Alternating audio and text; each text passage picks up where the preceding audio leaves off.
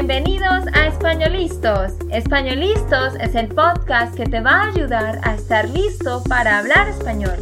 Españolistos te prepara para hablar español en cualquier lugar, a cualquier hora y en cualquier situación. ¿Recuerdas todos esos momentos en los que no supiste qué decir? ¿Esos momentos en los que no pudiste mantener una conversación?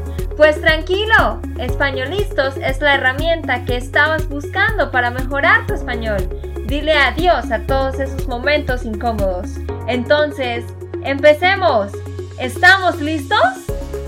Yo soy Andrea, de Colombia, y en este primer episodio queremos contarles por qué creamos este podcast, para qué personas fue creado y cuál es su propósito y hablaremos de lo que encontrarás en nuestros episodios. Leeremos libros como El alquimista y los analizaremos por capítulos respondiendo preguntas. Escucharemos historias y entrevistas con hablantes nativos de español. Discutiremos temas de interés relacionados con salud, economía, política, cultura, idiomas y mucho más. Pero también nos divertiremos y reiremos de temas un poco cómicos, como cuáles son las claves para conquistar a una chica, o lo que los hombres más temen, o cómo no fracasar en la primera cita. Todo esto y mucho más encontrarás en nuestro podcast. Conmigo se encuentra Nate Alger, un americano que aprendió español en dos años y quien tuvo la idea de crear españolistas. Hola Nate, ¿cómo estás? Hola Andrea y hola a todos. Yo estoy muy bien. ¿Y tú? Yo estoy muy emocionada de escuchar todo lo que tú nos vas a contar hoy. Así que dinos, Nate, ¿por qué pensaste en hacer este podcast? Porque quiero continuar mejorando mi español y ayudar a otros. Cuando empecé a aprender español hace dos años, yo siempre escuchaba podcasts y esto fue muy bueno, pero luego de un tiempo yo estaba en un nivel más avanzado y quería encontrar un podcast para mi nivel, pero era difícil. Pues no, no había muchos podcasts para personas en niveles más avanzados que solo eran en español. Así que hace un tiempo pensé y creé un podcast que tuviera material de un nivel más alto. Oh, qué bien, qué interesante. Es muy interesante lo que dices. Y Dinos, ¿cuál es el propósito de Españolistos?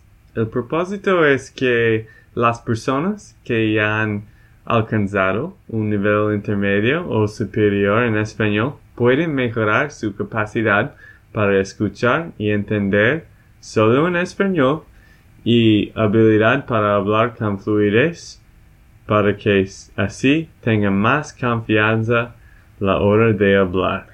¡Oh, qué chévere! A propósito, qué chévere es una expresión de Colombia que significa That's great. ¿Tú usas esa frase, Nate? Pues no, normalmente no. Bueno, pues si van a Colombia, van a escuchar a todos decir ¡Qué chévere! que significa That's great. Y dinos, Nate, ¿para quiénes específicamente es este podcast? Realmente cualquier persona que esté aprendiendo español puede escuchar nuestros episodios. Pero como dije, este diseñado para aquellos en un nivel intermedio o superior, para niveles B1 y B2 en adelante, como y también los que quieren escuchar solo en español. Hay personas que no son en ese nivel y tienen que escuchar con un podcast que tienen más inglés y esto solo va a tener español. Sí, es buena idea para aquellos que son principiantes también escuchar un podcast como este. ¡Qué chévere! Y dinos, ¿qué temas trataremos y qué tipo de actividades vamos a tener en nuestros episodios? Vamos a estar hablando de temas controversiales y de interés general. Leeremos libros y escucharemos diferentes tipos de historias y escucharemos entrevistas con hablantes nativos. En el siguiente episodio, por ejemplo, vamos a estar hablando de las diferencias culturales entre Colombia y Estados Unidos. Y haremos muchas cosas más. Pero queremos saber lo que a ustedes les interesa y los temas que les gustaría que tratáramos en nuestros episodios. Pues muchas gracias Nate por compartir con nosotros el propósito de Españolistos y por haber pensado en un podcast como este, el cual yo sé va a ayudar a muchas personas. Así que dijiste que tú empezaste a aprender español hace dos años, ¿verdad? Así que quisiera que nos cuentes tu historia con, con el español. Pues ok, André, esa historia es un poco largo, pero vamos a hablar de las cosas importantes.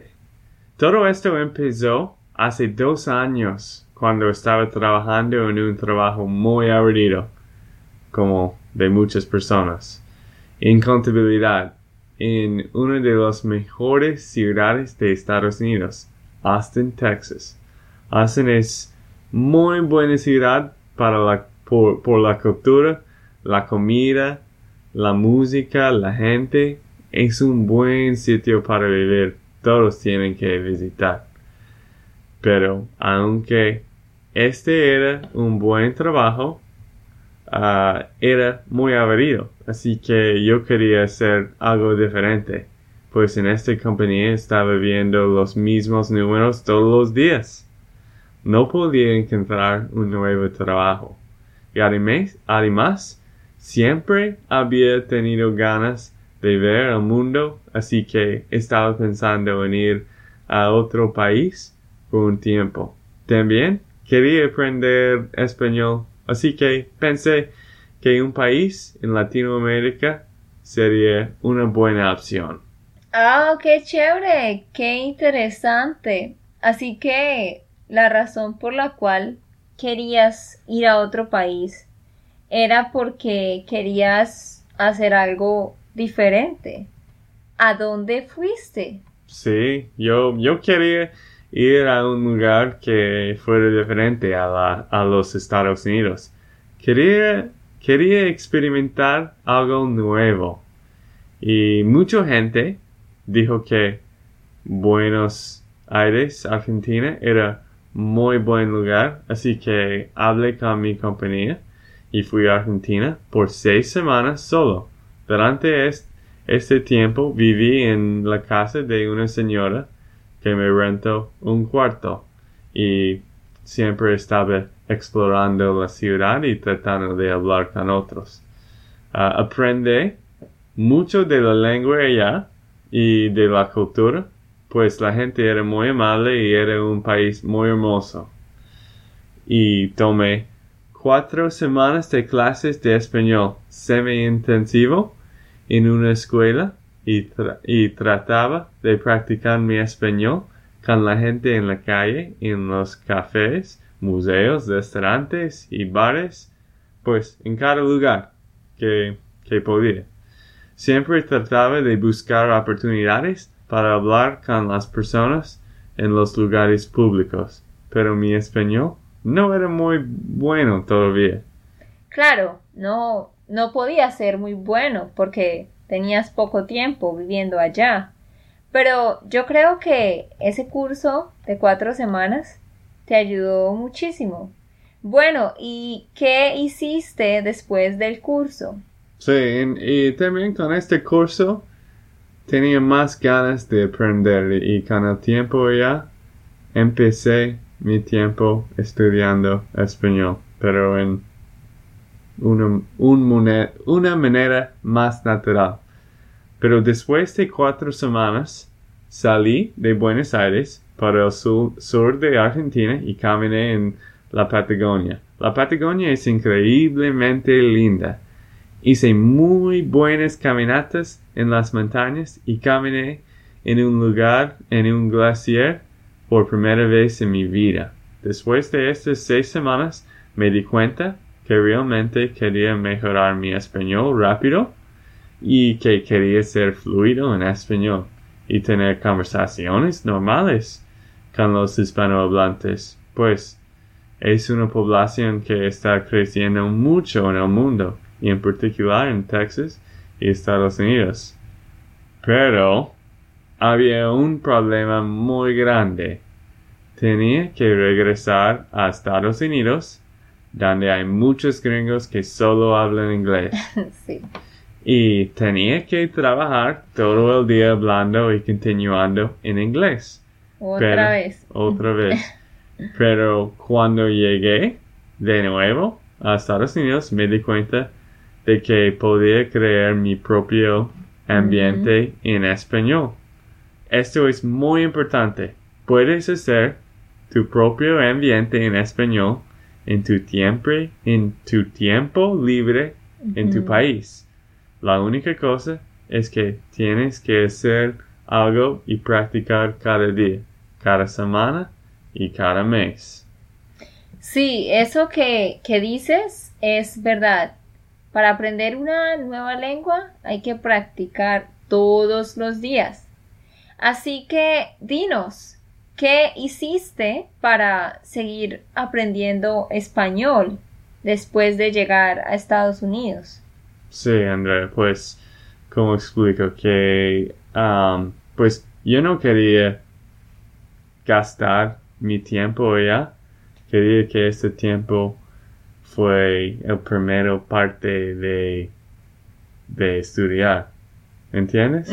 Sí. Y por eso quería continuar uh, y enfocarme en estar fluido. Y cuando volví, Empecé hablando en Skype con muchas personas. Participaba en programas online de intercambios de idiomas con personas de todo el mundo, de Colombia, Perú, España.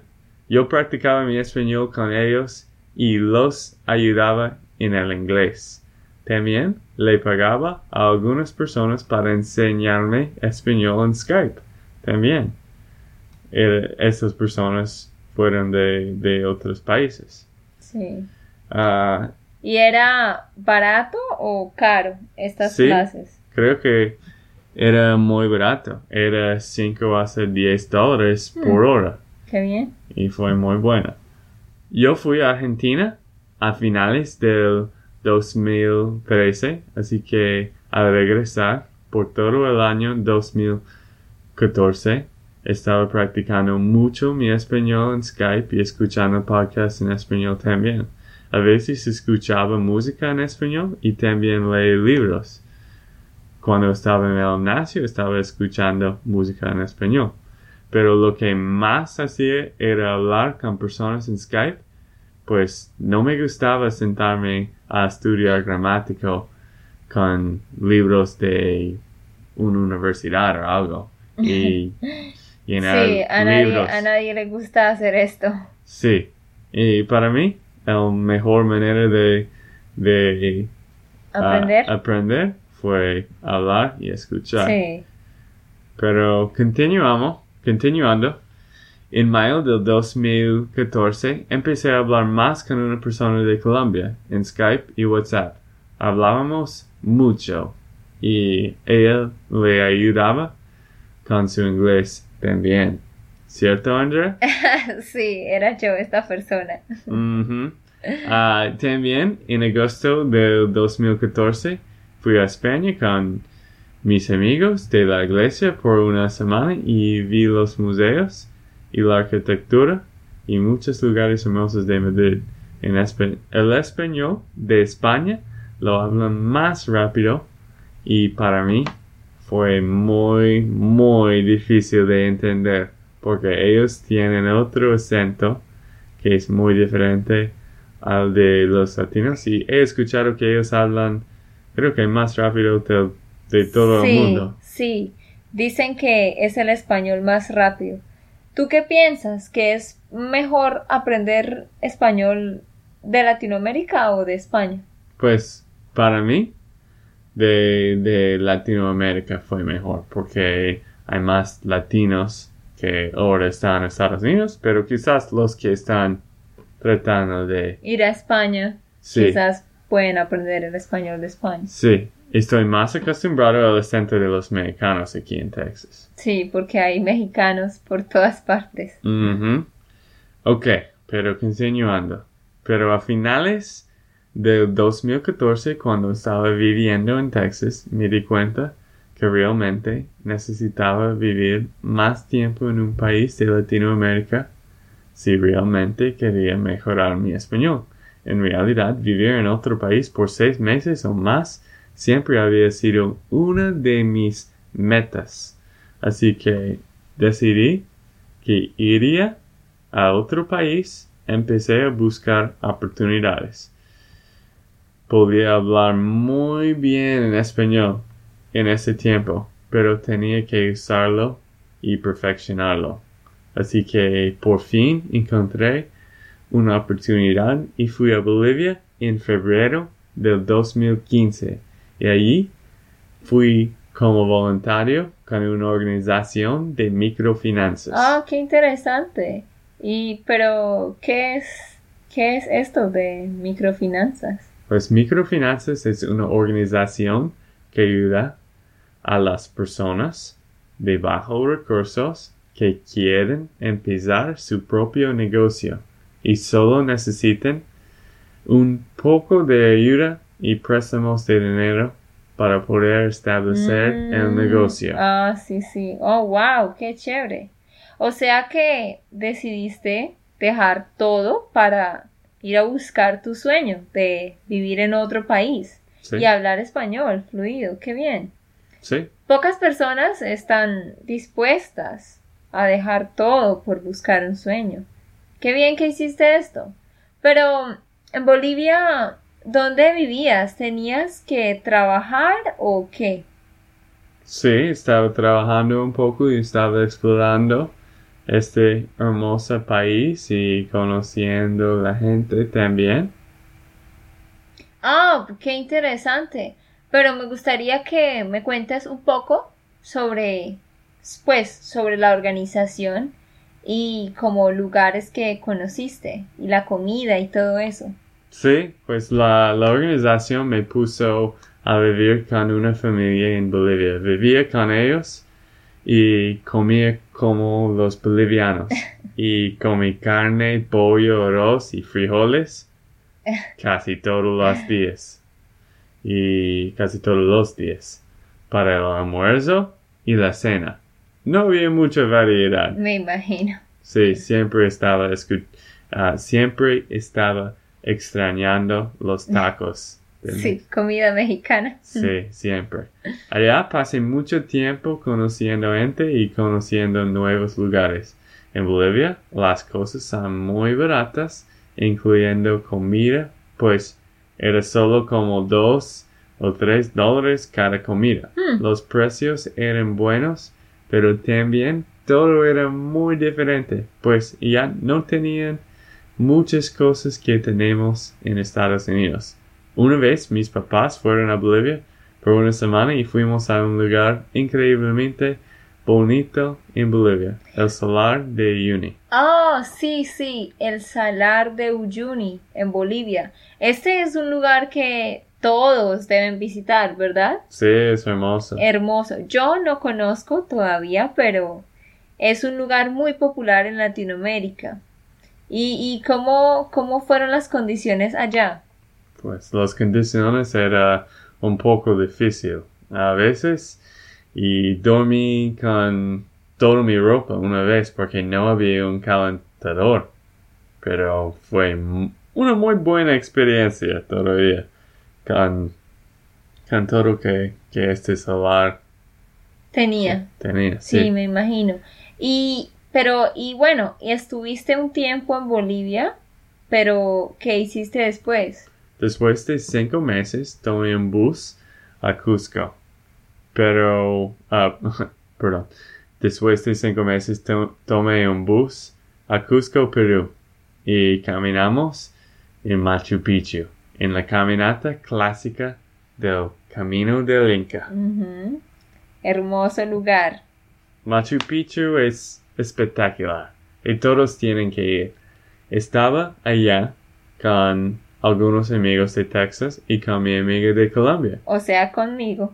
Sí, con la que yo hablaba mucho por Skype. Todo el tiempo. Pues mucho. Y yo le dije a ella de ese viaje, ella fue con una amiga de ella. Así que éramos seis personas en total. Uno fue 74 años. Ujú. Este hombre era muy viejo, ¿no? Sí, Pero fue el primero, ¿no? sí. De todos. Pues después, después de este increíble tiempo en Machu Picchu, fuimos a, a Lima, Perú, Ecuador y a la mitad del mundo y después pasé dos semanas en Colombia con mi amiga. Antes que este viaje a Machu Picchu, mi, mi amiga Andrea y yo solo éramos amigos Solo éramos amigos. pero en todo ese tiempo después del viaje estábamos un poco más cerca cada día. En Colombia fui a Bogotá, que es la capital, y vimos y vimos muy buenos parques y fuimos a la, ciudad de mi amiga por una semana. ¿Y qué ci- ciudad es esto? Eh, fuimos a la ciudad de Bucaramanga. Quizás han escuchado en Colombia, en el interior de Colombia, un lugar conocido por los deportes extremos y por las bonitas montañas. Entonces tienen que visitar Colombia también y esta ciudad. Ok, pero cuéntales qué, qué hicimos después. Pues ah, después fuimos a Cartagena y descansamos en la playa. Y luego pues tenías que irte, ¿no? Para Estados Unidos. Así que, ¿qué pasó? ¿Qué pasó después? Pues tenía que decir chao chao a mi amiga Andrea y volví a Texas. Tenía que empezar mi carrera en Estados Unidos de nuevo y ganar más plata para recuperar todo lo que yo gasté allá. ¿Gastaste mucho dinero? Pues no mucho en Bolivia, pero después cuando estaba viajando en los lugares turísticos, Sí. un poco más. Pero mi tiempo por, a- por allá fue bueno porque pude conocer muchos lugares y los costos eran la mitad en comparación con Estados Unidos. Sí, realmente los precios en Latinoamérica, cualquier americano que vaya, los precios son como la mitad. Ok, pero Nate, cuéntame, ¿qué pasó con tu amiga después de que llegaste a Estados Pues, Unidos? Buena pregunta, Andrea. Después de llegar a Estados Unidos, seguí hablando con ella más y más y más. Pues llegó, luego ella vino a Estados Unidos. Pero Andrea, yo ya hablé mucho de mi historia con el español. Quiero que tú nos cuentes tu historia con el inglés un poco. Ok, sí. Pues, eh, para que todos sepan, pues yo estudio inglés en la universidad. Así que todo comenzó en el 2010, que me empecé a interesar por el inglés. Y pues eh, empecé a tomar clases de inglés en un instituto.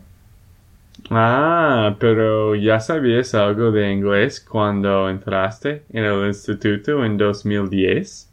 Eh, sí, realmente eh, ya sabía ah, un poco de, de inglés porque había estado en las misiones y entonces había conocido algunas personas que hablaban en inglés y en este tiempo tenía profesores que hablaban en inglés.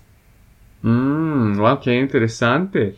Así que era bueno para ti porque podías escuchar al profesor hablar en inglés todo el tiempo.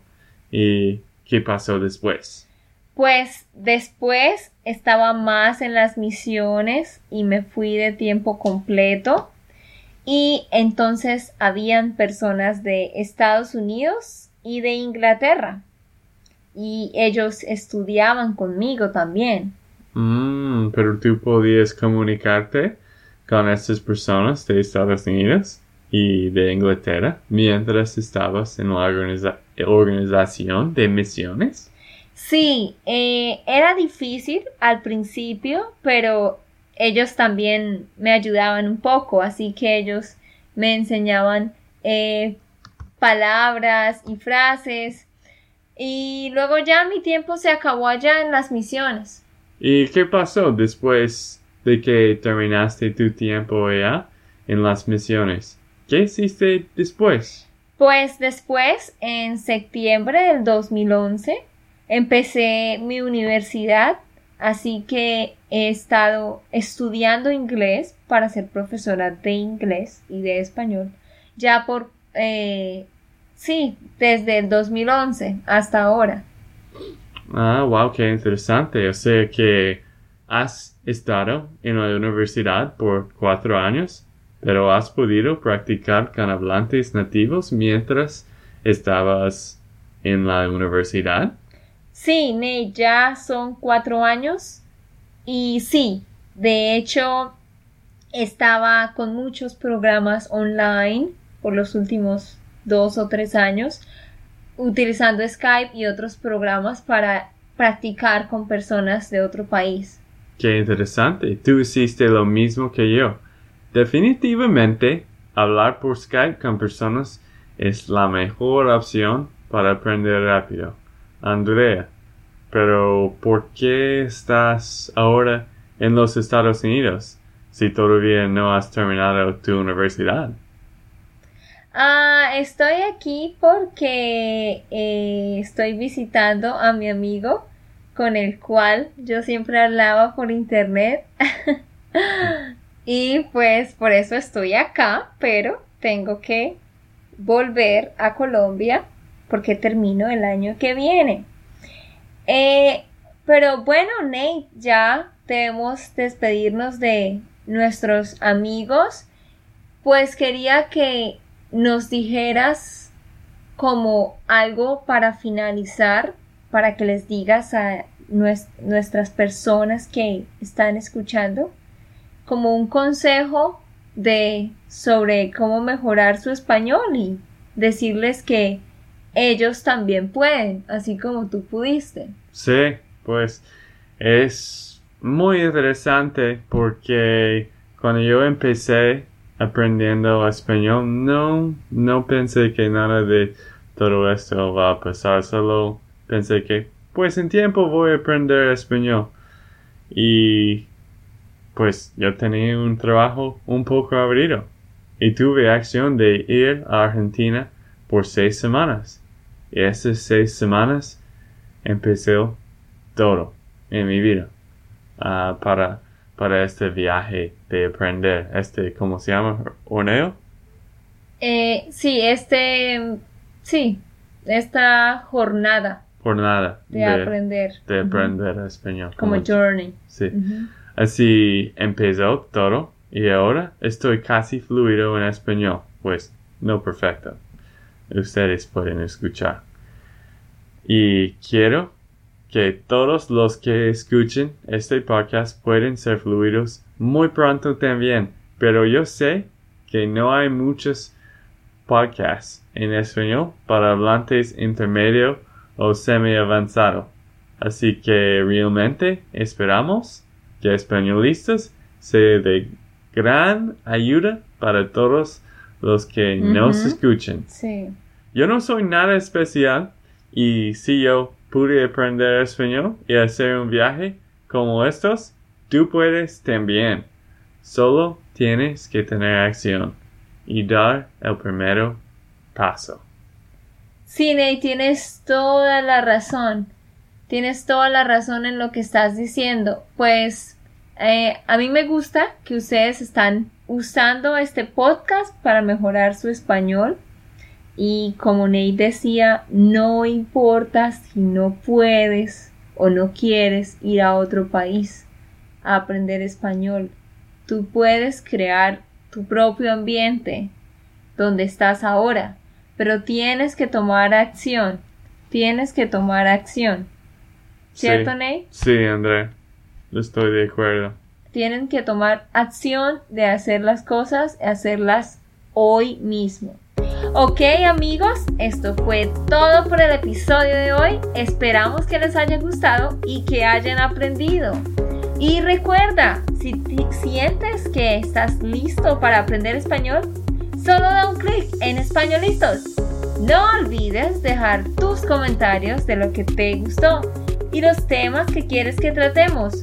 Suscríbete y déjanos tus reseñas. Españolistas les dice Chao, chao, chao y hasta la próxima.